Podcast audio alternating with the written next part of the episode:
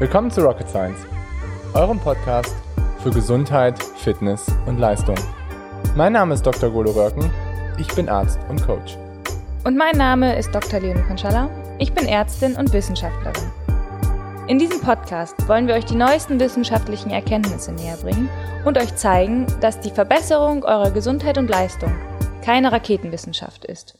Welche Struktur ist eigentlich die beste, um dich wirklich nach vorne zu bringen in deinem Training, aber auch so, ich sag mal, welche Struktur passt da am besten zu deinem Leben, welche Struktur passt am besten zu deinem Wettkampf und welche Struktur sorgt irgendwie dafür, dass du da deine Ziele erreichst.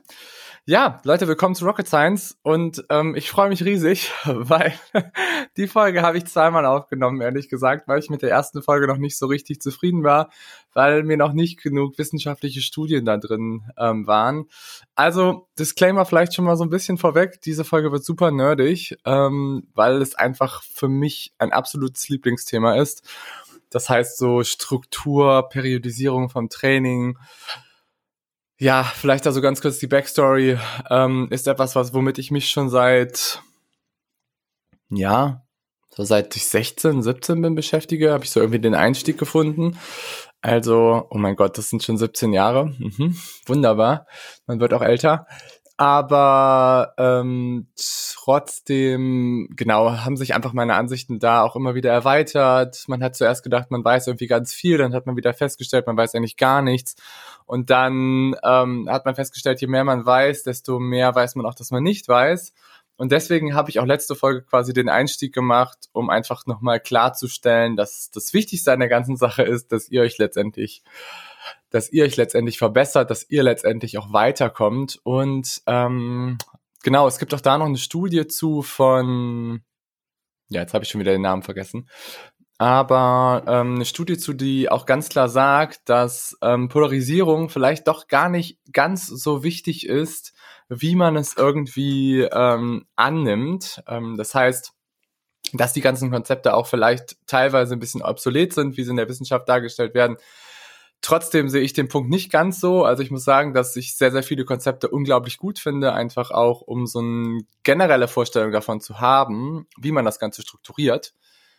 Das heißt natürlich nicht, dass das alles in Stein gegossen ist. Das heißt natürlich auch generell nicht, dass Trainingspläne in Stein gemeißelt sind. Das heißt also auch nicht, dass na, nur wenn man bei Training Peaks auf grün klickt, ähm, man irgendwie zufrieden ist mit der Trainingssession und sie qualitativ gut absolviert habt und die Umsetzung gut war. Aber das ist ein anderes Thema. Wenn ihr dazu mehr wissen wollt, dann hört euch doch einfach mal nochmal die erste Folge an. Also, brilliant. Okay, Fangen wir an. Ähm, heute sprechen wir ähm, ein bisschen erstmal über Makrostrategien. Das heißt, wie bauen wir das Ganze langfristig gesehen auf, um irgendwie topfit zu werden für euren Wettkampf.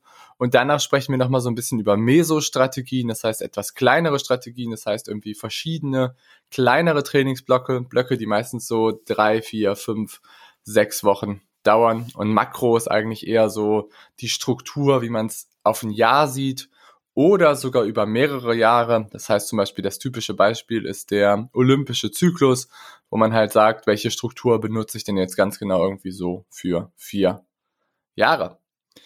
Alright, sehr cool. Ja, gehen wir doch direkt mal rein. Ähm, und zwar fangen wir an mit den sogenannten Makrostrategien. Und bei den Makrostrategien gibt es im Wesentlichen, wenn man es sich so bei der sportwissenschaftlichen Diskurs so anguckt, gibt es verschiedenste Theorien und ähm, ich habe es jetzt mal so in drei Dinge eingeteilt.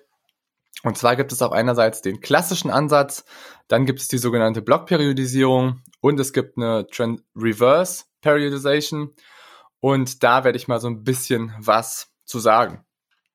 Also, zuerst gibt es, was ganz klassisch, sage ich mal so ist, ist eben auch die klassische Periodisierung, wie man das so schön bezeichnet. Und das Ganze ist sehr schnell, ähm, sehr stark, ähm, ja, wissenschaftlich fundiert worden durch Medvedev, ähm, der letztendlich gesagt hat, dass ähm, man zunächst eine sehr, sehr große Base aufbauen sollte und dann eher intensivere Abschnitte absolvieren sollte in sein Training um damit einfach langfristig, sage ich mal, zuerst vielleicht einen sehr großen Motor zu schaffen und den dann einfach umzulegen als Hebel und dann halt weiß ich, sich den ähm, sich den intensiveren Abschnitten zu widmen. Und dabei geht eine klassische Periodisierung, die auch viel so von Joe Friel benutzt worden in vielen von seinen Büchern, also in den Trainingsbibelbüchern zum Beispiel, geht halt sehr stark davon aus, dass man zuerst eigentlich sich so den Grundlagenbereich widmet, dann macht man ein bisschen mehr ähm, mittlere Intensität nimmt man irgendwie damit dazu. Das heißt, irgendwie dann fängt man an irgendwie mit Temposachen, vielleicht irgendwie nach zwei, drei Monaten nachdem man eine gewisse Base gelegt hat, wo man dann irgendwie ein, zwei Einheiten macht. Und dann nimmt man irgendwie noch intensivere Sachen dazu, so dass man nachher, sage ich mal, so ein bisschen relativ viel Grundlage absolviert hat, dann irgendwie aber auch Medium Intensity Sessions in der Woche mit drin hat und nachher auch High Intensity Sessions in der Woche mit drin hat. Also das Ganze ist dann so meistens aufgebaut, dass man zum Beispiel im Winter klassischerweise anfängt und irgendwie nur Grundlagen macht. Ne? Also das heißt, dass man jetzt im Winter sagt, okay, ich widme mich einfach nur den Grundlagen und nach vier bis acht Wochen widme ich nur dem Low-Intensity-Bereich, mache vielleicht noch so ein bisschen Schnelligkeit ähm, und motorischen Kram, aber zum Großteil mache ich letztendlich nur Base. Und danach fange ich quasi im Januar, Februar an, irgendwie mit ähm, ein bisschen mehr Medium Intensity Sachen, die ich noch mit einbaue und behalte aber letztendlich die Base drin. Also du musst darauf achten, dass du, dass du letztendlich ah, so, mein Stuhl ist abgerutscht, sorry, ähm, dass du letztendlich darauf achtest, dass du nicht die Dinge wieder verlierst, die du vielleicht vorher erworben hast. Das heißt, dass du zuerst nach der Base Period baust du danach wieder auch, ähm, baust du dann Medium Intensity Sachen mit ein, erhältst aber letztendlich die Base auch da wieder durch Sessions, die du machst. Also du machst dann nicht nur Medium Intensity Sessions. Und dann kurz vor der Saison machst du dann Base-Sachen, Medium-Intensity-Sachen und High-Intensity-Stuff. Das heißt zuerst hast du einen relativ klaren Fokus auf eine Intensität und nachher erwirbst du letztendlich immer wieder neue Dinge und erhältst aber den alten Teil. Das ist so ein bisschen der Anspruch bei der klassischen Periodisierung. Und das Ganze, muss man sagen, hat relativ gut bei vielen Athleten immer auch so funktioniert. Und gerade so im Radsport ist das viel benutzt worden, ist viel benutzt worden, aber auch bei Läufern zum Beispiel und generell bei relativ vielen Ausdauerdisziplinen. Die ganzen Konzepte sind irgendwie aufgestellt worden, ich glaube, in den 20ern und 30ern ähm, irgendwie des 20. Jahrhunderts, also ist auch schon alles ein bisschen, bisschen älter. Und ähm, das hat sich einfach sehr, sehr lange etabliert und viele, das werdet ihr auch merken, sehr viele von den Periodisierungskonzepten kommen halt so gerade aus dem, ähm, aus der russischen, aus der Wissenschafts-, russischen Wissenschaftslinie und halt dann auch der aus der UdSSR. Die haben einfach relativ viel in dem Bereich gearbeitet und haben relativ viel mit ihren Athleten auch daran, ja, daran geforscht und haben eigentlich auch die Konzepte immer ziemlich ähm, top secret gehalten. Vielleicht hat sich das auch deswegen in der Sportwissenschaft so durchgezogen, dass irgendwie jeder Trainer so ein bisschen sein eigenes Periodisierungskonzept hat und nicht ganz so gerne darin Einblicke geben möchte. Aber ähm, genau, also das ist halt letztendlich die klassische Periodisierung und ich muss sagen, ich finde die auch immer noch echt gut, gerade so für Anfänger ich bin generell jemand, der sehr konservativ dieses ganze Thema sieht. Ähm, es hat sich auch stark bei mir verändert, so dass ich sagen würde, so am Anfang von meiner, ähm, von meinem Trainer-Dasein, von meinem Coaching-Dasein war ich sehr ähm, Sturm- und Drang getrieben. Ich habe sehr, sehr viele Dinge einfach immer ausprobiert und habe sowohl bei mir als auch bei meinen Athleten auch sehr harte Dinge vor allen Dingen eingebaut, immer wieder. Und je länger ich aber jetzt irgendwie so dabei bin, desto mehr merke ich einfach auch, dass letztendlich ein konservativer Ansatz, bei dem man einfach probiert, sehr langfristig das Thema zu sehen und langfristig eine gute Konsistenz reinzubekommen, der Weg zum Ziel ist. Daher finde ich die klassische Periodisierung gerade für Anfänger immer noch total gut. Es ist vielleicht nicht die Periodisierungsform, mit der man einfach wirklich seine Höchstform erreicht. Aber wenn du Anfänger bist, wenn du mehr Sicherheit möchtest in deiner Struktur, wenn du, wenn es dir generell wichtig ist, dass du ähm, sicher vielleicht auch über die Ziellinie kommst und das noch mit einer guten Gesundheit eigentlich ähm, einhergeht, dann ist eine klassische Periodisierung relativ ziemlich simpel und sehr, sehr sinnvoll. Vielleicht das auch schon mal, um das auch vorwegzunehmen, je einfacher etwas ist und je, ja, simpler das Ganze ist, desto besser. Und das geht definitiv entgegen vieler Meinungen. Und ich erkläre das vielleicht einmal so, dass ähm, mein Anspruch beim Coaching ist immer sehr, sehr stark, dass ich, ähm, dass meine Athleten verstehen, weshalb sie gewisse Dinge machen, weil ich einfach festgestellt habe, dass dieses Verständnis enorm dazu fördert, dass man besser umsetzt. Das macht ja auch total Sinn, dass letztendlich, wenn du als Athlet verstehst, warum du gewisse Sessions durchführst und was vielleicht auch gerade in deinem Körper passiert, dass du das Ganze viel besser durchziehen kannst und viel besser durchführen kannst. Und ich finde relativ oft, oft, dass viele Trainer ein sehr hohes Expertenstatus haben und auch dieses Expertenstat, diesen Expertenstatus erhalten möchten und deswegen sich ganz klar von ihren Athleten abgrenzen. Ich glaube, ich muss jetzt aufpassen, was ich sage, aber ähm, ich will damit nur sagen, dass ich häufig erlebe, dass es da eine sehr starke Grenze gezogen wird zwischen Athlet und Coach. Und das führt dann dazu, dass Athleten oft verwirrt sind durch vielleicht gewisse Konzepte, die eingebaut werden, die sie aber nicht verstehen. Und das führt zu einer schlechteren Umsetzung. Und ich habe selber enorm lange so gearbeitet. Hm. Und habe einfach ganz lange immer gedacht, okay, ich bin der Experte, ich bin ähm, The Brilliant Mind und ähm, ich setze das letztendlich bei meinen Athleten alles einfach ein und das sollte funktionieren und wenn sie es nicht schaffen, dann ja, gut, dann ist es halt so. Aber je länger ich arbeite und je länger ich auch vielleicht mit Sportlern zusammenarbeite, die relativ fit in dem Bereich sind, je mehr merke ich, dass es da eine ganz krasse Diskrepanz gibt zwischen denen, die sehr, sehr fortgeschritten sind, die eine Menge wissen, die eine Menge über Körpergefühl wissen, die sich sehr, sehr gut in sich reinfühlen können und die auch die Sessions verstehen und denen, die vielleicht neu im Sport sind, die Anfänger sind, die auch vielleicht, denen es schwerfällt, so in den Ausdauersport hereinzukommen. Und daher finde ich es Wissen unglaublich wichtig. Einfach auch, um besonders so die Umsetzung des, Ganze zu, des Ganzen zu verbessern. Okay. Gut, ähm, vielleicht auch nochmal, wenn wir jetzt irgendwie über klassisch sprechen, auch vielleicht nochmal, um sich das anzugucken, okay, Makrostrategien, was will ich damit überhaupt ganz genauso erreichen? Ne? Das ist auch immer, das sind so grundlegende Prinzipien der, der Sportwissenschaft oder der, oder der Vorbereitung auf ein Event. Und da kann man sagen, es geht einfach immer von unspezifisch zu spezifisch. Was meine ich damit? Das heißt, dass man prinzipiell erstmal unspezifischere Faktoren entwickeln möchte, die aber ein Fundament bilden für letztendlich die Faktoren, die abgerufen werden. Und die Faktoren, die abgerufen werden, sind die Faktoren, die entscheidend sind in eurem Wettkampf. Das klassische Beispiel ist zum Beispiel, das klassische Beispiel ist, ich möchte einen Ironman bestreiten, vielleicht bei irgendwie im Bereich von eurer maximalen aeroben Funktion oder eurem Lit-Max-Bereich, wie man das vielleicht auch so kennzeichnen kann. Oder vielleicht, manche sagen es auch als maximalen Fettoxidationsbereich oder ein bisschen darüber. Und das ist letztendlich die spezifische Wettkampfintensität, die ich erreichen möchte.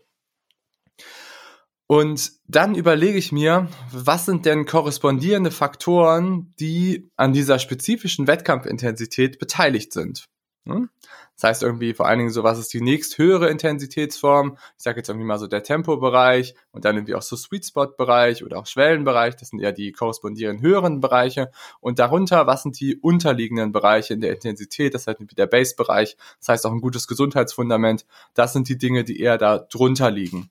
Und das sind eher unspezifischere Faktoren. Das heißt, die sind nicht direkt an der Wettkampfintensität beteiligt, aber sie haben einen ganz, ganz großen Einfluss darauf. Sie bilden das Fundament und das sowohl nach oben, also die intensiveren Sachen, als auch nach unten, die niedrig intensiveren Sachen.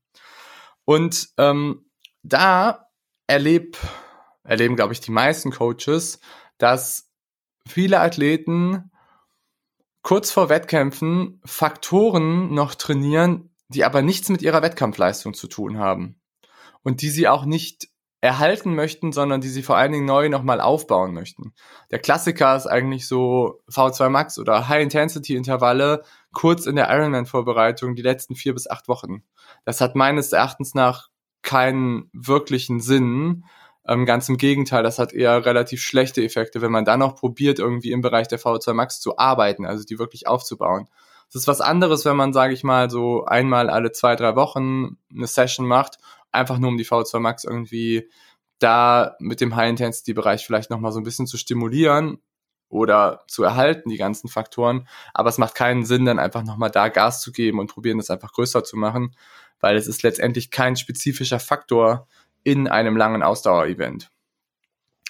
Okay, gut. Und das vielleicht nochmal so als generelle Struktur, um der Makrostrategie in dem Ganzen so einen Rahmen zu geben. Und das bezieht sich prinzipiell eigentlich auf alle Strukturen und auf alle Konzepte, die wir jetzt so besprechen. Also das ist eher eine Regel von unspezifisch zu spezifisch, die, ich sah, die unumwerflich ist. Und das zeigt sich eigentlich auch immer wieder. Gut, okay. Dann haben wir auf jeden Fall die klassische Periodisierung, würde ich sagen, haben wir damit so ein bisschen abgehakt. Ähm, wie gesagt, wenn ihr dazu Fragen habt, ne, jederzeit irgendwie auch unten auf den Link, klickt einfach gerne drauf und schreibt da irgendwie was. Wir bekommen das und bauen da auch unsere Themen in der nächsten Zeit nochmal drum rum. Das heißt, wenn ihr hier dran mehr Interesse habt und wenn ihr hier mehr zu wissen wollt, dann schreibt das sehr, sehr gerne. Das ist natürlich immer so ein bisschen nerdig, das Ganze. Aber gut, okay, zweites Thema, ähm, würde ich sagen, die nächste Periodisierungsform, die sehr, sehr beliebt ist und die ich sehr cool finde, ist auch die sogenannte Blockperiodisierung.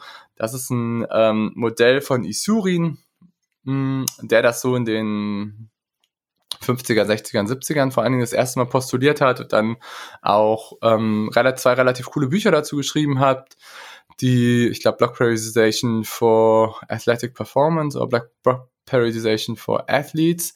Ähm, auf jeden Fall geht es bei der Blockperiodisierung darum, dass man verschiedene Blockstrukturen eher benutzt, um damit die Leistung des Athleten kondensiert zu verbessern.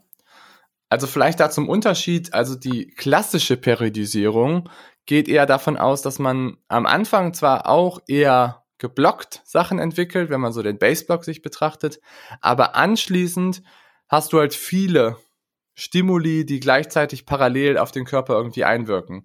Das heißt, du arbeitest halt irgendwie in der kurz, in der Wettkampfvorbereitung kurz vorher arbeitest du halt irgendwie im Medium-Intensity-Bereich, im High-Intensity-Bereich, im Base-Bereich. Also es ist nicht so richtig kondensiert, der ganze Stimulus, und es ist nicht so richtig eine Intensität, die man gerade, auf die man sich gerade fokussieren sollte.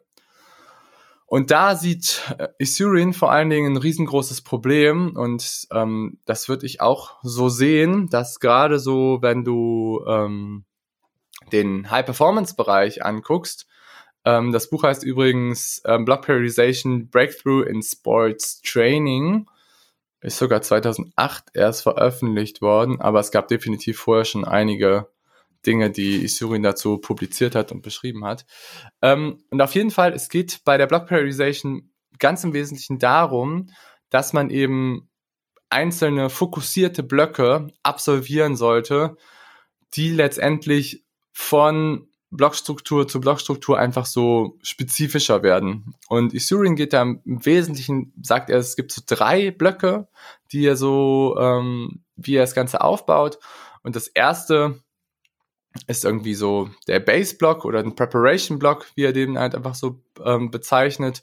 Und ähm, dabei geht es darum, dass man letztendlich erstmal so ein grundlegendes ähm, Fundament aufbaut und ähm, erstmal letztendlich so ähnlich, ähnlichen Block baut wie einfach bei der klassischen Periodisierung.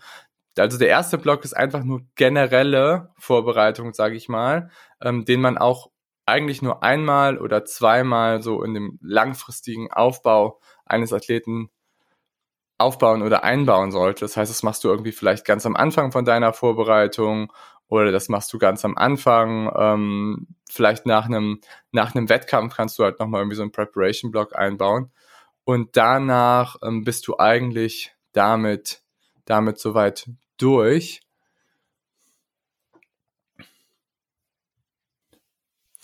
Und danach baut er immer eine Accumulation ein, eine Transmutation und eine sogenannte Realization. Also es sind dann schon eher noch drei Blöcke, die er letztendlich so verwendet. Und ähm, diese Blöcke sind eigentlich immer so drei oder zwei bis vier Wochen lang. Also das heißt, sowohl die Accumulation, die Transmutation ist meistens eher so am Anfang vielleicht auch sogar nur eine Woche, dann sind es zwei Wochen, dann drei, dann vielleicht auch vier Wochen. Und dann die Realization sind dann eher nochmal so zwei Wochen. Und letztendlich geht's bei diesen drei verschiedenen Blöcken in, der, in dem ersten Block darum, Faktoren zu erwerben, die ähm, eher so die Base umfassen, eher so generelle fundamentale Faktoren sind, die man einfach so als Fundament aufbauen sollte. Und die die ähm, Transmutation setzt dann quasi daran an, also auf diesen Faktoren, die man zuerst erworben hat und dann verändert man die, also deswegen auch Trans, ähm, Transformation oder Transmutation, dass du letztendlich diese Faktoren, die du vorher erworben hast, dann einfach den Hebel, wenn du so willst, umlegst. Und das geht dann eher so in intensivere Abschnitte, die man da aufbaut und an denen man einfach ganz, ganz spezifisch arbeitet. Und dann kommen wir in den letzten Block, was dann so die Realisierung ist, Realization, ähm, wo wir dann einfach ganz spezifisch uns auf ein Event vorbereiten, was dann die Faktoren vorher aus der Accumulation und der Transmutation daran ansetzt. Und das Ganze baut sehr, sehr stark davon au darauf auf, dass Isurin sagt, es gibt einfach sehr viele auch residuelle Trainingseffekte. Okay, es wird komplizierter vielleicht, aber residuelle Trainingseffekte bedeutet einfach nur, dass wenn du gewisse Faktoren erwirbst als Sportler, dann bleiben die für eine Zeit lang erhalten. Und die bleiben erhalten auch über einen längeren Zeitraum. Und also es gibt verschiedenste Faktoren natürlich, die wir erwerben, zum Beispiel irgendwie unser Base-Niveau, vor allen Dingen irgendwie unsere Kraftausdauer, vielleicht auch motorische Komponenten, Ansprechen, Sprint, Schnelligkeit.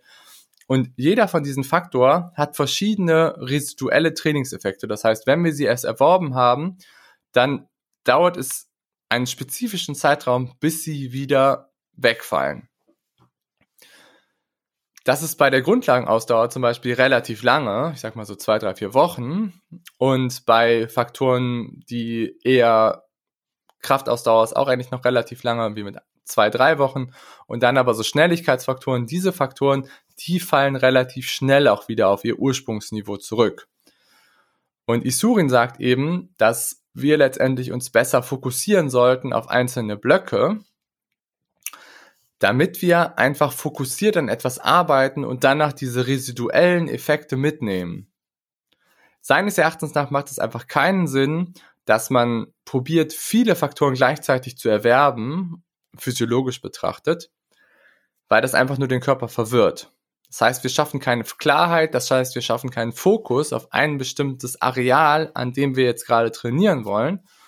Und das sorgt einfach dafür, dass wir unseren Körper und unser Mindset und einfach alles eher überladen, weil wir nicht ganz genau wissen jetzt, einerseits als Athlet, andererseits auch als Coach und als Körper, woran arbeiten wir jetzt ganz genau fokussiert.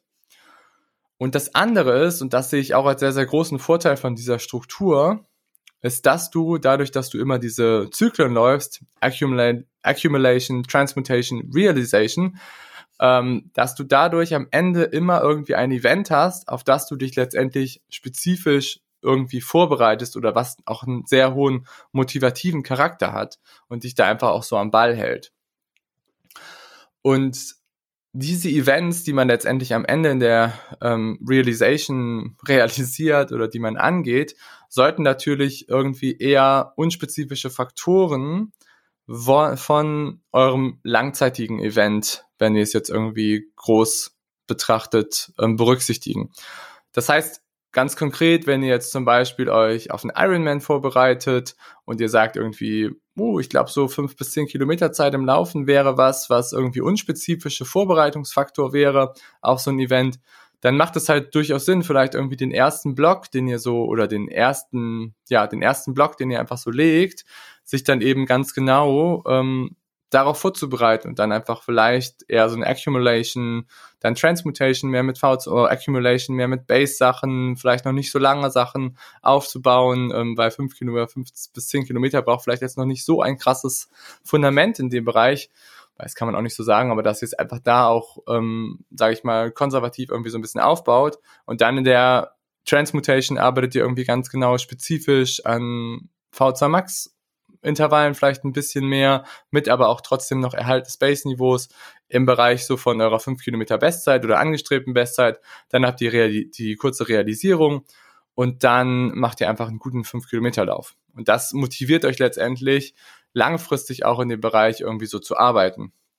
Und Isurin hat ähm, relativ viel, also hat das Konzept hat sehr viele auch gerade im professionellen sportlichen Bereich von Athleten, die damit gearbeitet haben, wie zum Beispiel Alexander Popov, ähm, Weltrekordhalter über ähm, damals 100 Meter und ein un unglaublich guter Schwimmer. Und sehr, auch Klim ähm, war auch damals, ähm, eigentlich die ganzen ähm, Australier sind relativ viel damit auch geschwommen oder die in Australien trainiert haben. Unter, ähm, hm, wer ist jetzt nochmal der australische Trainer, der letztens leider schon gestorben ist, ähm, der der die ganzen richtig guten Leute damals trainiert hat, der auch Thorpe trainiert hat, der Klim trainiert hat und der ähm, Popov am Anfang auch trainiert hat. Ähm, ja, gute Frage. Ich komme gleich drauf. Ich google es ehrlich gesagt gerade. Das ist ja sonst unangenehm hier. Ähm, auf jeden Fall haben die mit diesem Konzept einfach unglaublich gute, gute Erfolge gefeiert. Und zum Beispiel Lance Armstrong ist auch jemand gewesen, der sich sehr stark nach Hand von solchen ähm, Blockperiodisierungskonzepten gerichtet hat. Und ich, ähm, genau, Geradi hieß der gute. Gennady Turecki, richtig. Der ist leider schon gestorben. Ähm, ist auch nicht so sehr alt geworden, muss man sagen. Wobei, ja doch, 71.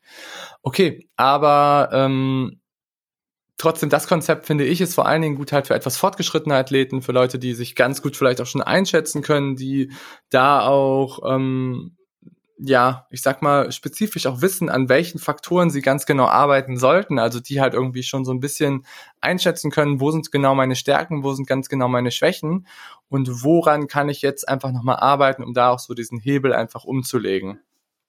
Blockperiodisierung ist aber definitiv auch ein risikohafteres Modell als so die klassische Periodisierung.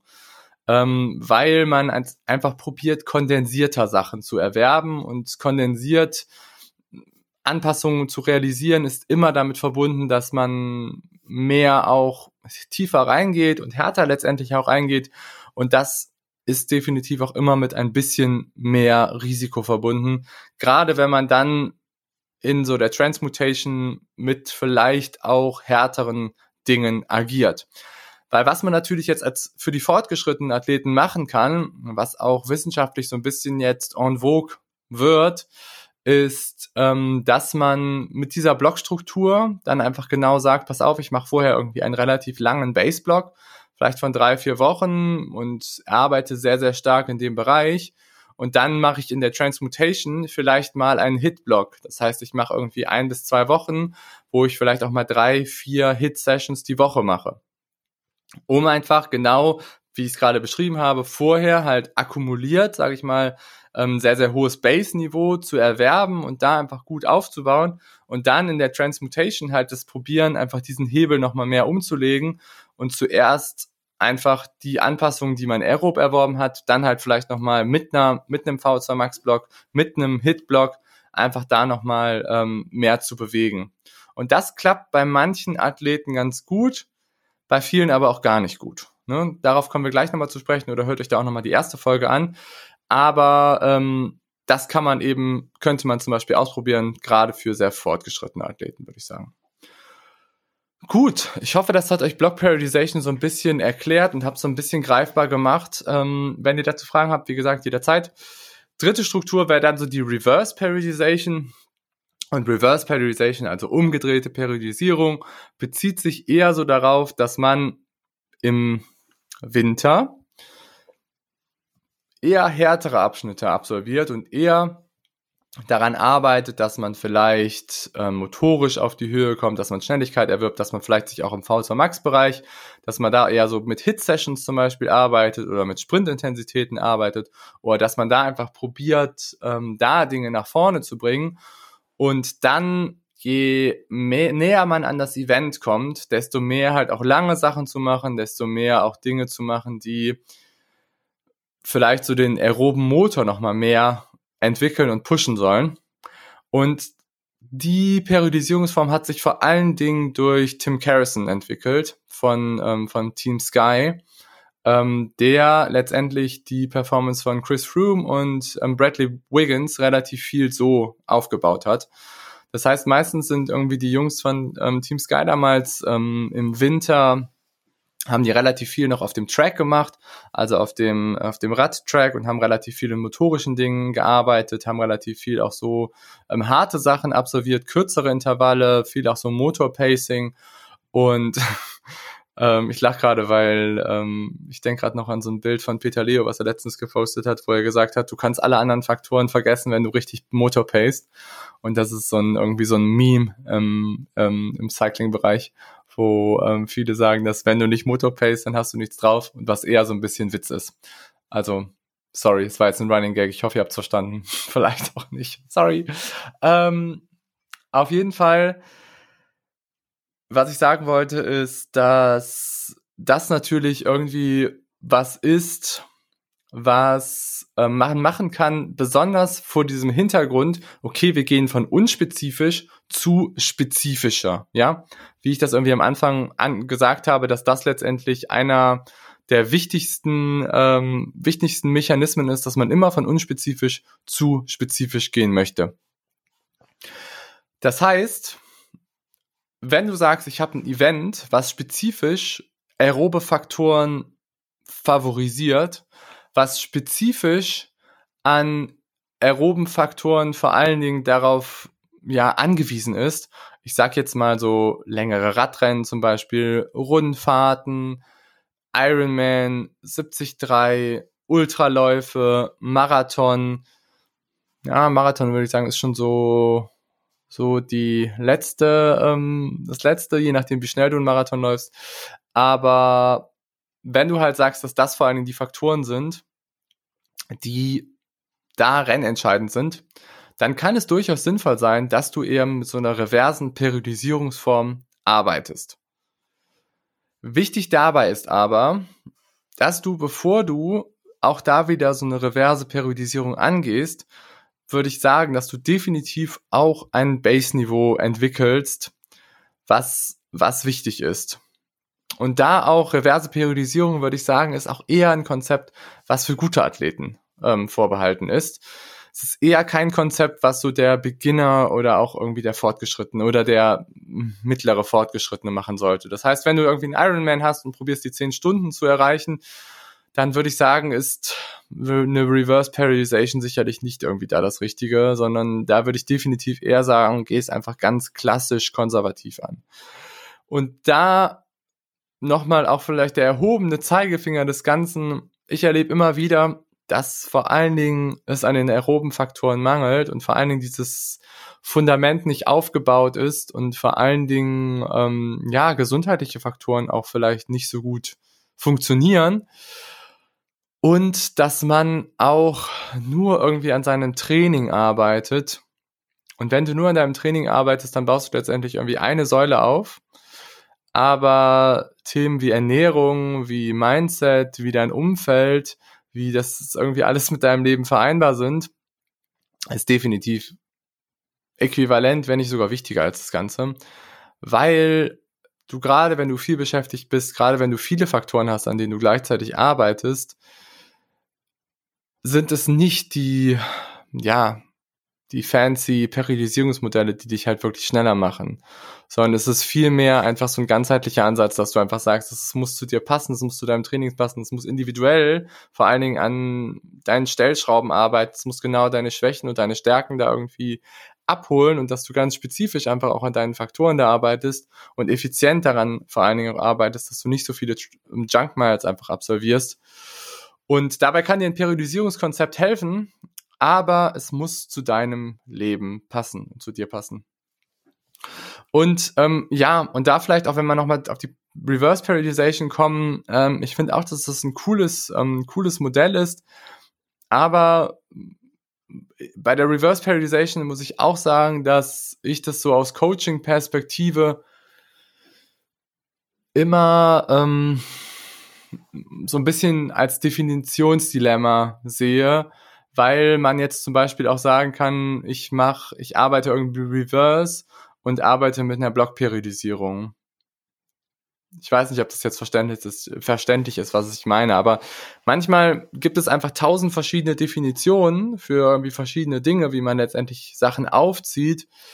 Aber es ist alles nicht so schwer, wie es vielleicht die Definitionen darstellen.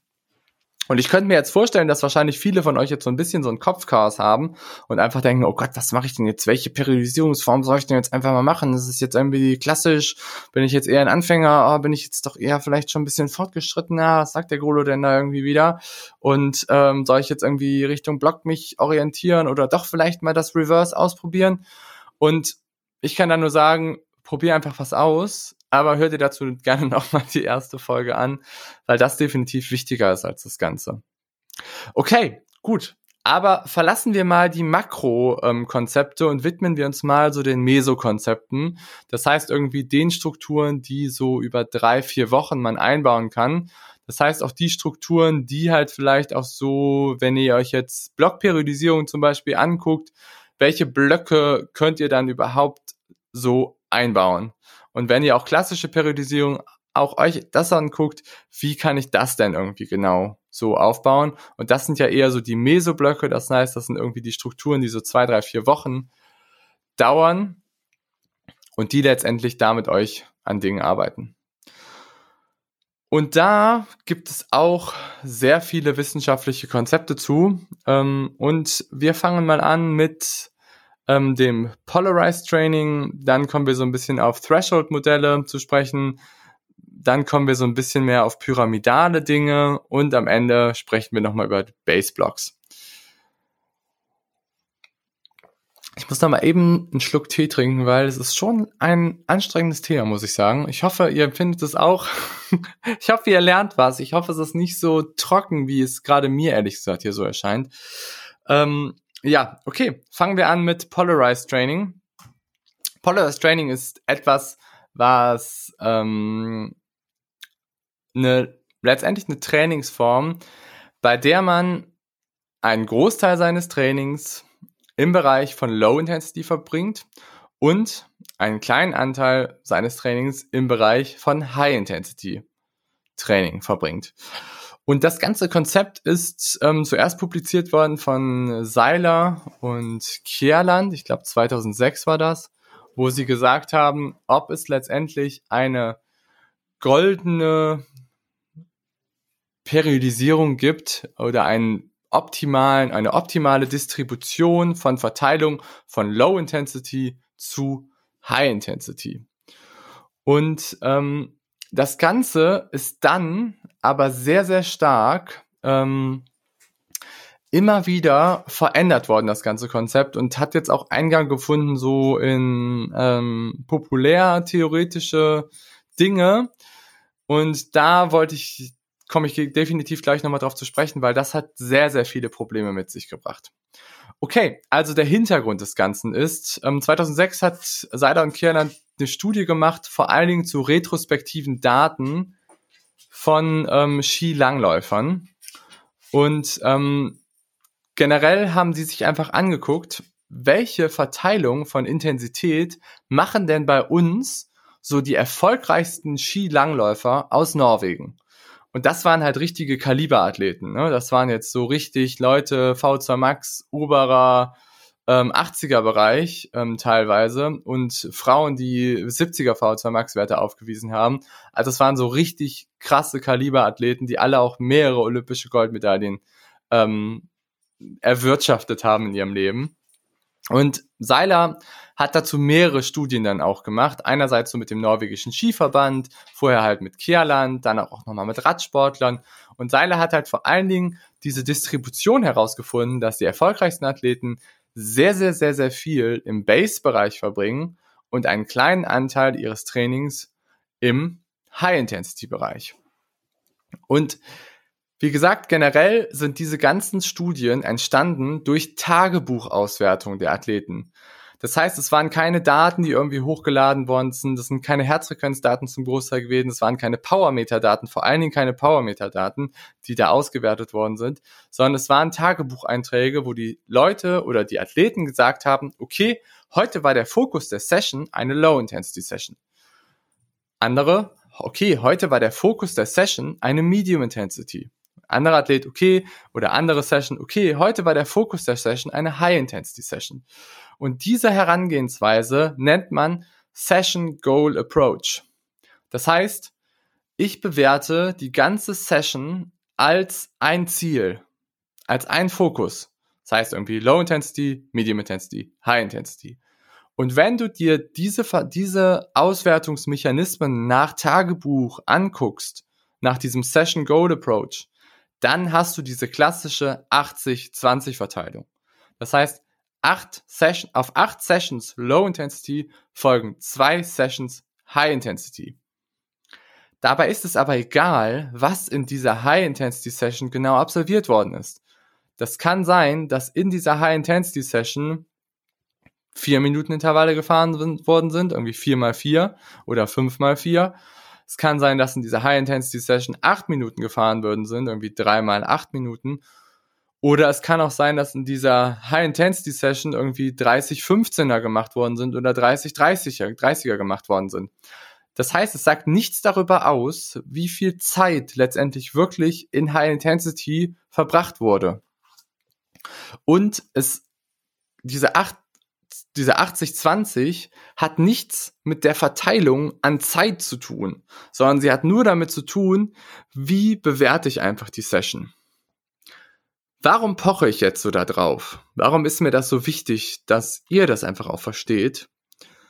Und mir ist das so wichtig, dass ihr das versteht, weil diese Dinge von Seiler und diese Studien einfach anschließend benutzt worden sind und gesagt wurde, okay, pass auf, wir müssen 80 Prozent der gesamten Zeit in Low Intensity verbringen und wir müssen 20 Prozent der gesamten Zeit im High Intensity Bereich verbringen.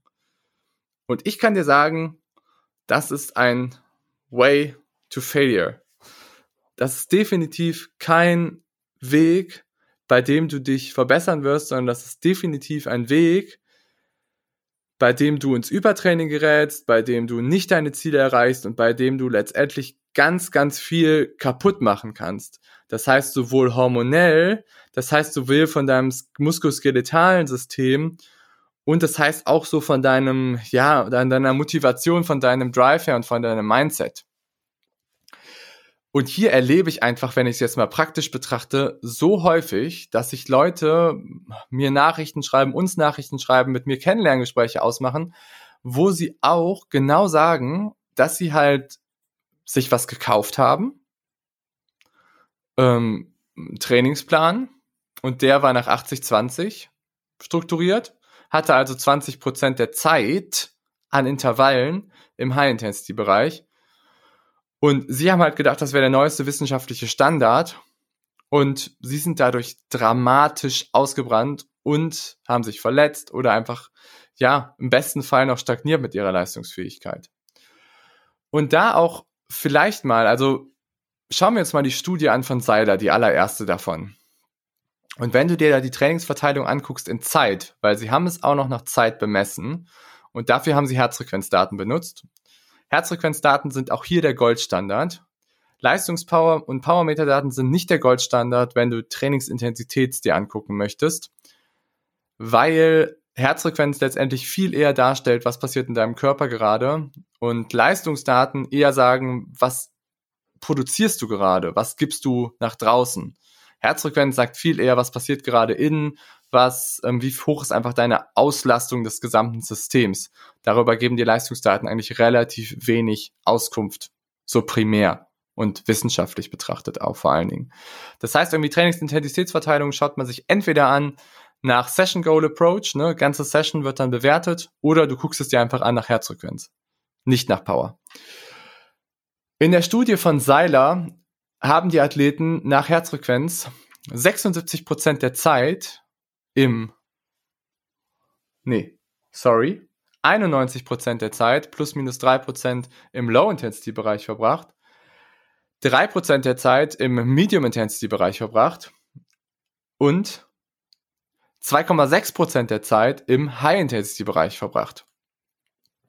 Das heißt, wenn du dir die Studie hier von Seiler anguckst, dann wäre es kein polarisierter Ansatz, wenn du nach diesen Meinungen gehst, dass du letztendlich 80-20 trainieren solltest nach der gesamten Zeit. Weil letztendlich war ja mehr Zeit im Medium-Intensity-Bereich, also 6,4% und weniger Zeit im High-Intensity-Bereich, also 2,6% Das ist aber ganz normal, dass du letztendlich, wenn du dir wirklich die Zeit anguckst, die du in bestimmten Abschnitten verbringst, nach Herzfrequenz, bei Leistung sähe das natürlich anders aus, das stimmt, aber nach Herzfrequenz kriegst du immer eine Verteilung oder normalerweise eine Verteilung, die mehr zugunsten natürlich von niedrigeren Intensitäten spricht, weil die Herzfrequenz einfach immer ein bisschen braucht, um in die High-Intensity-Zone zu kommen. Und teilweise kommt sie auch vielleicht gar nicht so unbedingt komplett da rein, sondern du bewegst dich eher so zwischen Medium und High-Intensity bei, ähm, bei einigen Hit-Intervallen nach der Herzfrequenz. Auf jeden Fall ähm, würde ich damit einfach nur noch mal sagen, dass es super, super gefährlich ist, wenn man zu viel Zeit im High-Intensity-Bereich verbringt. Und viele Athleten glauben, dass sie halt genau damit einfach nach vorne kommen. Aber wenn du dir hier die erfolgreichsten Sportler irgendwie aus Norwegen anguckst in dem Bereich, ähm, die letztendlich das übers, untersucht hat über ein Jahr, retrospektive Daten, dann hast du diese 80-20-Verteilung, ja. Wenn du dir anguckst, wie viele Sessions sind im ähm, nach Session Goal Approach gefahren worden. Das heißt, du bewertest die Session ganz genau nach einem Ziel. Und wenn du dir anguckst, wie viel Trainingsdaten und Sekunden wirklich in den verschiedenen Abschnitten gefallen sind, dann hast du eine deutlich geringere Verteilung von 80-20, sondern du hast eher 90 Prozent oder 91, 92 Prozent Low Intensity, 4, 5 Prozent Medium Intensity und 3 Prozent High Intensity. Okay, gut. Anschließend gab es noch sehr, sehr, sehr, sehr viele Studien jetzt zu polarisiertem Training. Ähm, ist sehr, sehr gut erforscht, sowohl bei Skilangläufern, sowohl bei Radsportlern, auch ganz gut erforscht bei Ruderern. Und bei Triathleten ist die Studienlage so medium, eher nicht so richtig aussagekräftig, muss man sagen. Gibt sowohl ähm, Ansätze, die zeigen, dass eher ein moderaterer Ansatz besser funktioniert. Es gibt auch Ansätze, die zeigen, dass ein polarisiertes ähm, Training gut funktioniert. In unserer Studie damals gab es auch nicht wirklich einen Unterschied zwischen einem Medium, mehr Medium-based Approach und einem High-Intensity-based Approach. Ähm, generell macht aber ein polarisiertes Training durchaus Sinn, es einfach mal auszuprobieren und zu gucken, wie man damit auch vorankommt. Wie gesagt, trackt dabei einfach ganz genau, ob ihr euch wirklich verbessert oder nicht verbessert. Ein Wort dabei noch zum Laufen. Die Studienlage gibt nicht wirklich her, dass ein polarisiertes Training im Laufen besser funktioniert als ein nicht polarisiertes Training. Ich glaube, dass das damit zu tun hat, dass Laufen sehr stark belastend ist für den muskuloskeletalen Apparat und dass man sich gerade mit High-Intensity-Sessions im Laufen sehr schnell auch so ins Ausschießen kann, so dass ähm, ich sowieso nicht der größte Freund bin von krassesten High-Intensity-Sessions im Laufen.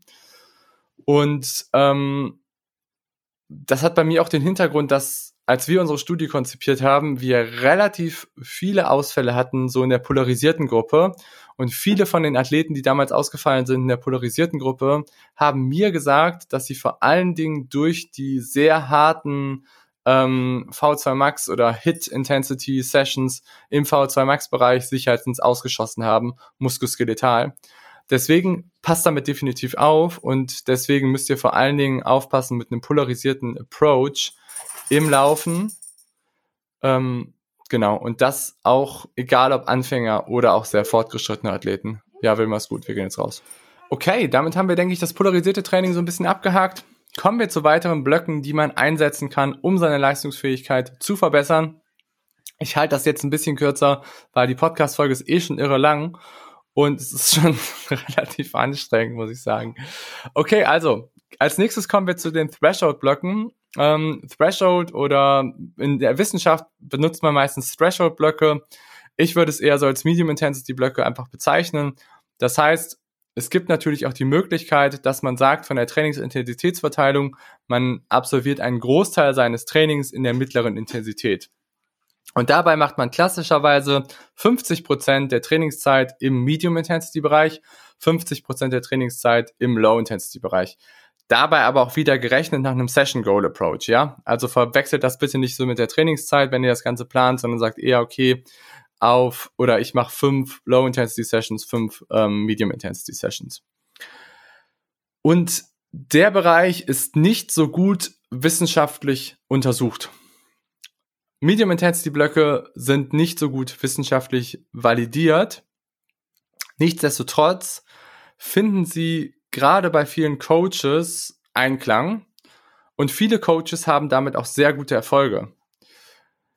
In der Medizin sagt man immer, wer heilt, hat Recht. Und auch im Coaching-Bereich bin ich immer noch der Überzeugung, dass wenn du jemanden siehst, der damit sehr gute Erfolge hat und der damit gut arbeitet, dann sollte man sich das definitiv mal anschauen, was da so passiert. Und dann kann man natürlich auch aus wissenschaftlicher Sicht mal gucken, ob man die Studien vielleicht auch nochmal überarbeitet und sich genau anguckt, ob man vielleicht damit auch Dinge erreicht, die man vorher so nicht erwartet hat.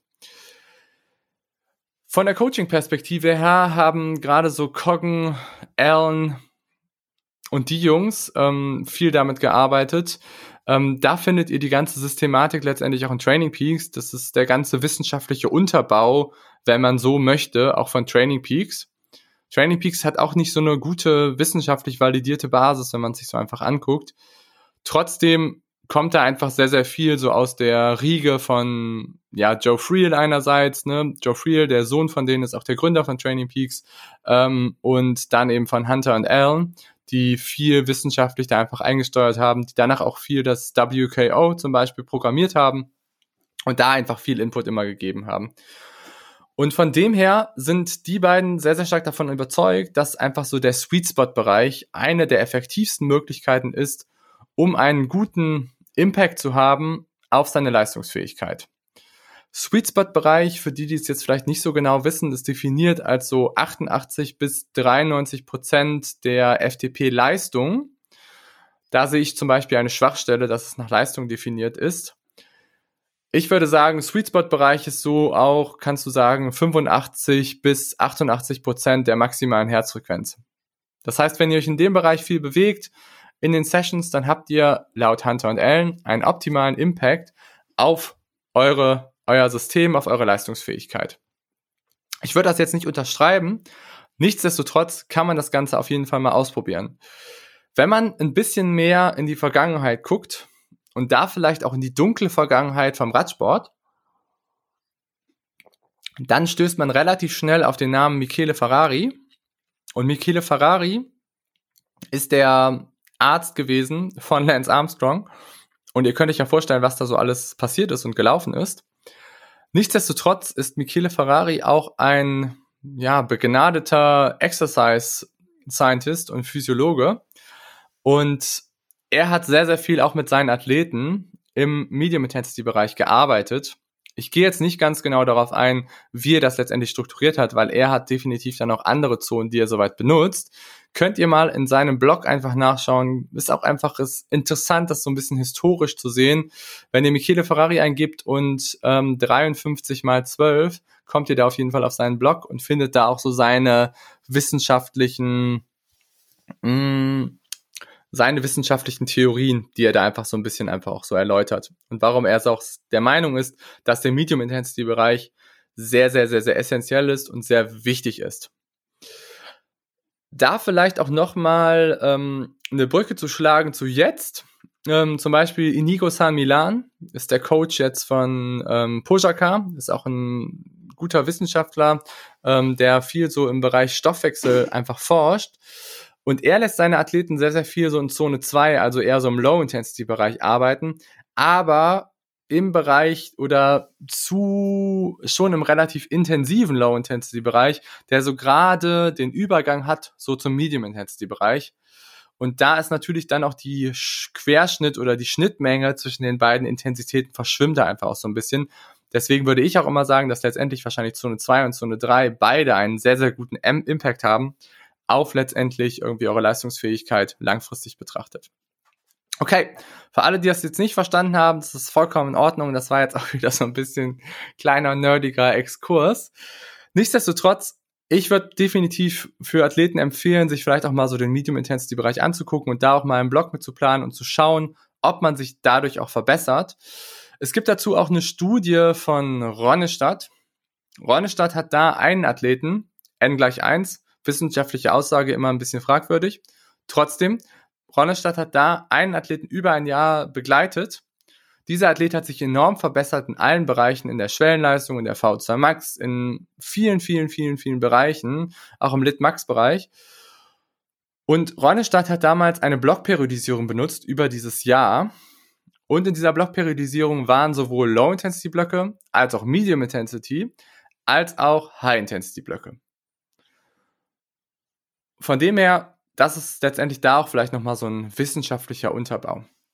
Okay, wenn wir uns mal andere Sportarten angucken als jetzt irgendwie Radsport, dann findet Medium Intensity Training und Medium Intensity Blöcke auch enorm viel hm, populäre oder Benefits gerade so aus der Coaching-Sicht. Und dabei auch vor allen Dingen, wenn du dir das Rudern anguckst, weil ähm, wenn du mit den meisten Rudercoaches sprech, sprichst, fällt einfach auf, dass die Jungs auch relativ viel so im oberen Zone 2, unteren Zone 3 Bereich sich bewegen und auch viele Intervalle so auch im Schwellenleistungsbereich fahren und nicht unbedingt so im ähm, High-Intensity-Bereich.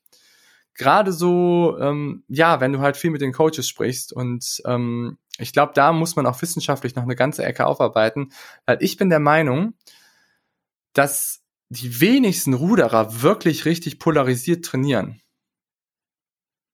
Aber gut, dazu kommt in der nächsten Zeit auch noch mal eine ganze, ganze Menge mehr und da werden wir noch sehr, sehr viele freudige Diskurse führen. Und ja, darauf bin ich auf jeden Fall sehr, sehr gespannt. Nichtsdestotrotz für euch jetzt als Zuhörer, wenn ihr Bock habt aufs Rudern und da vielleicht auch mal Gas geben wollt, dann guckt euch gerne auch mal so da Medium Intensity Sachen an, einfach auch im Rudern. Und da, wie gesagt, Medium Intensity Blöcke können definitiv auch was bewegen. Und dann kommen wir noch zur letzten Disziplin, wo selbst auch wissenschaftlich betrachtet der Kontext relativ gut aussieht, ist, wenn du dir das Laufen anguckst. Wie gesagt, Laufen ist, glaube ich, nicht so gut polarisiert zu trainieren, weil es einen relativ starken Impact hat auf den ganzen muskuloskeletalen, auf das ganze muskuloskeletale System. Und ich der Meinung bin, dass man damit vielleicht auch mehr langfristig kaputt macht, als wirklich Sachen nach vorne, nach, nach oben zu bringen. Und zum Beispiel vielleicht auch seine V2 Max verbessern durch Hit-Training im Laufen ist eine Aufgabe, die sehr schnell auch zu Verletzungen führen kann. Meines Erachtens nach guckst du dir die Literatur an, guckst du dir auch an, wer vor allen Dingen so erfolgreich ist im Bereich gerade so Marathonlaufen, Halbmarathon, dann fallen mehrere Namen auf. Und der eine Name, den ich jetzt mal so direkt sage, ist Renato Canova. Renato Canova ist der Coach, der relativ viele kenianische Marathonläufer nach vorne gebracht hat. Renato Canova ist in der letzten Zeit auch aufgefallen mit einem sehr, sehr negativen Statement zu Doping, dass Kenianer angeblich nicht dopen könnten und dass es bei ihnen nichts bringt. Es hat einen unglaublich großen Aufschrei ausgelöst ähm, in der ganzen ähm, sportwissenschaftlichen Community. Nichtsdestotrotz, wenn man sich Renato Canovas Trainingsphilosophie anguckt, fällt auf, dass er sehr, sehr, sehr, sehr viel auch seine Athleten eben in Medium Intensity Bereichen trainieren lässt und vor allen Dingen auch so lange progressive Läufe, die ein bisschen langsamer sind als Marathontempo, lässt er seine Jungs und Mädels rauf und runter letztendlich laufen. Und er ist der Meinung, dass ein aerober Unterbau letztendlich nur ein unspezifischer Faktor ist für letztendlich dieses progressive Laufen, dieses progressive Training und dass du letztendlich funktionell gut funktionierst im Medium Intensity Bereich. Also er geht das Ganze sehr funktionell an das Thema, dass er letztendlich sagt, dass wenn du natürlich irgendwie im Marathon eine gewisse Zeit anstreben möchtest und die laufen willst, dann musst du im Training häufiger auch mal in dem Bereich unterwegs gewesen sein und dann musst du auch komfortabel sein in dem Bereich. ich würde das nicht zu 100% unterschreiben. Nichtsdestotrotz ist es ein super interessanter Gesichtspunkt. Guckst du dir jetzt die Kurzdistanz an, kommst du relativ schnell zu Ingebrigtsen. Ähm, die Norweger Jungs, die im Moment eigentlich in Europa alles abräumen und dabei auch vor allen Dingen Jakob Ingebrigtsen. Und die Ingebrigtsens sind aber auch wissenschaftlich immer ganz gut unterstützt worden. Norwegen, Center of Sport Science in Europe so ein bisschen. Und da ist relativ viel geforscht worden. Und der Ingebrigtsen-Zyklus oder das Ingebrigtsen-Training ist so aufgebaut, dass die Jungs zum Großteil Low Intensity machen. Das machen übrigens alle Ausdauersportler. Und da gibt es, glaube ich, auch keinen Weg drum herum. Und ähm, dann einen Abschnitt davon. Ähm, sie machen meistens noch eine Speed-Session, irgendwie mit 100ern, 150ern, 200ern. Und dann machen sie eine bis zwei Medium Intensity Sessions. Das heißt, sie laufen Tausender Intervalle, meistens so 8 mal 1000, die sie knapp unterhalb der Schwelle laufen. Das tracken sie auch mit, mit Laktat. Mit immer einer Minute Pause. Also das ist definitiv nicht High Intensity, sondern das ist definitiv Medium Intensity. Das ist halt meistens eher so, ich würde sagen, eher so Zone 3 bis Zone 4. In dem Bereich bewegen die sich viel. Und danach laufen sie noch einmal 20 mal 400, ähm, wo sie zwischen den 400ern auch 30 Sekunden Pause machen. Die Intensität aber auch im Schwellenbereich liegt. Das heißt, sie machen so 8 bis 16 Kilometer die Woche eben in diesem Medium-Intensity-Bereich, in dem sie sich da einfach bewegen und laufen halt irgendwie ihre 120 bis 160 Kilometer die Woche. Also machen sie gut 10, 15 Prozent an Strecke im Medium-Intensity-Bereich. Und sie haben, glaube ich, sogar noch progressive Dauerläufe mit drin, sodass sie da auch wiederum mehr in diesen Medium-Intensity-Bereich gehen. Ich glaube, nachher in der Verteilung hatten sie so 20 Prozent äh, Medium-Intensity-Bereich. Das heißt, irgendwie hier sieht man auch, dass die Jungs relativ wenig so High Intensity machen als Läufer und eben mehr, ich glaube auch vor allen Dingen aus dem Hintergrund, dass das Muskelskeletal einfach so anstrengend ist, eher so im Medium Intensity Bereich sich bewegen. Und daher kann ich dir auch nur sagen, probier das ruhig mal aus guck mal, wie das für dich funktioniert und bau vielleicht auch mal so einen Threshold-Block ein, wo du halt 20, 30, 40 Prozent dich halt im Medium-Intensity-Bereich bewegst, irgendwie über ein bis zwei Wochen. Gerne auch so als Transmutation-Phase zum Beispiel. Kann man auf jeden Fall mal gut, gut machen. Gut, okay. Boah, pubertäre Stimme. Ähm, ja, ich könnte jetzt noch über pyramidale Blöcke sprechen, über Base-Blöcke und noch mehr ähm, Blöcke darstellen. Ich glaube, ich möchte das Thema aber abschließen, weil ich glaube, es war eine sehr lange Podcast-Folge und es war sehr, sehr viel Input, es war sehr, sehr viel Nerd-Stuff mit dabei. Ich bin auch ein bisschen müde und Wilma muss auch gleich mal raus. Von dem her, ich würde es ganz gerne so abschließen, dass Leute, vor allen Dingen die erste Folge ist das Wichtigste an der ganzen Sache. Das Wichtigste ist, dass ihr individuell eure Stärken und eure Schwächen analysiert, dass ihr ganz genau wisst, wo ihr euch da einfach bewegt, dass ihr wisst, warum ihr das Ganze macht dass ihr ein Verständnis dafür entwickelt, was euch euer Körper gerade sagt. Dass ihr nicht gegen euren Körper arbeitet, dass ihr mit eurem Körper arbeitet. Und dass ihr letztendlich dafür sorgt, dass ihr eine gute Konsistenz habt. Wenn ihr eine gute Konsistenz habt im Training und irgendwie eure Kilometer abspült, eure Sessions einfach durchführt und langfristig an euch arbeitet, dann werdet ihr euch verbessern. Wenn ihr euch verbessert, ist es super. Wenn ihr stagniert, wenn ihr das Gefühl habt, dass ihr nicht weiterkommt, wenn ihr abfallt, dann holt euch entweder Hilfe oder probiert andere Ansätze aus.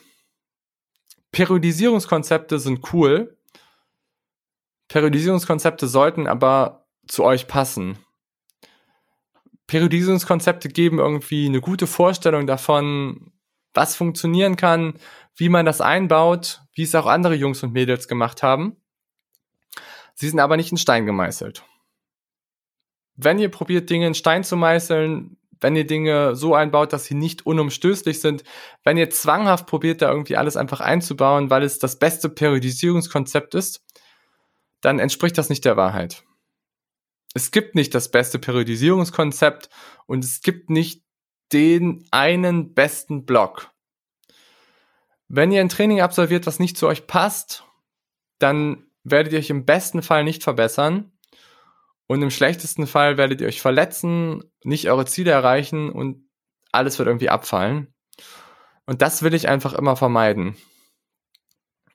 Und ich sag mal, wenn du jetzt merkst, dass du da auch noch irgendwie Aufholbedarf siehst, dann schreib mir super gerne hier ähm, unten auf den Link. Ich würde mich natürlich auch freuen, wenn ihr irgendwie, die, wenn euch die Folge gefallen hat, dann lasst mir gerne ein Like da und abonniert den Channel. Das wäre jetzt richtig, richtig cool.